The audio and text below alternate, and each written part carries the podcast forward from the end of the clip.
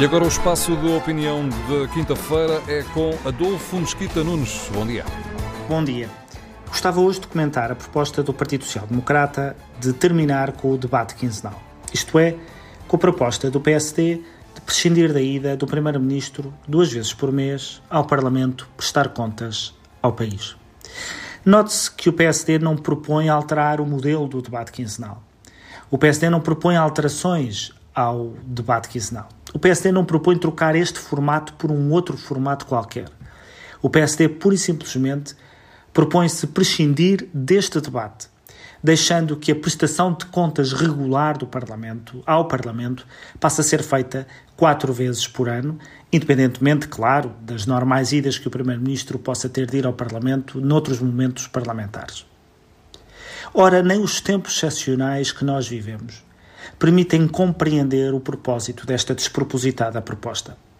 Pelo contrário, os tempos excepcionais que nós vivemos aconselham a mais sindicância, não menos sindicância.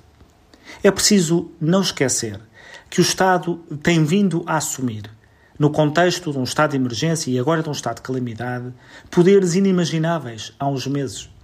As nossas liberdades estão mitigadas, estão cerceadas, estão restringidas há atividades económicas que não podem desenvolver-se com liberdade.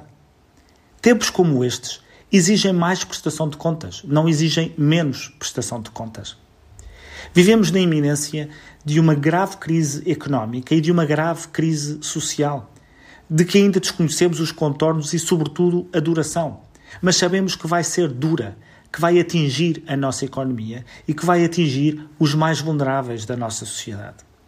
Vamos precisar de discutir futuro, de fazer opções difíceis. E em momentos como estes, em que precisamos de tomar estas opções e de acompanhar aquilo que o Estado está a fazer para ajudar os mais vulneráveis dos vulneráveis, nós precisamos de mais prestação de contas, não precisamos de menos prestação de contas. O Estado está neste momento a equacionar nacionalizar uma empresa está a equacionar monitorizar redes sociais para monitorizar discursos de ódio. Em tempos como estes, nós precisamos de mais prestação de contas, nós não precisamos de menos prestação de contas. Nos tempos de uma democracia que está sujeita a um ritmo cada vez mais veloz, nós precisamos de mais periodicidade de prestação de contas, não precisamos de menos periodicidade de prestação de contas.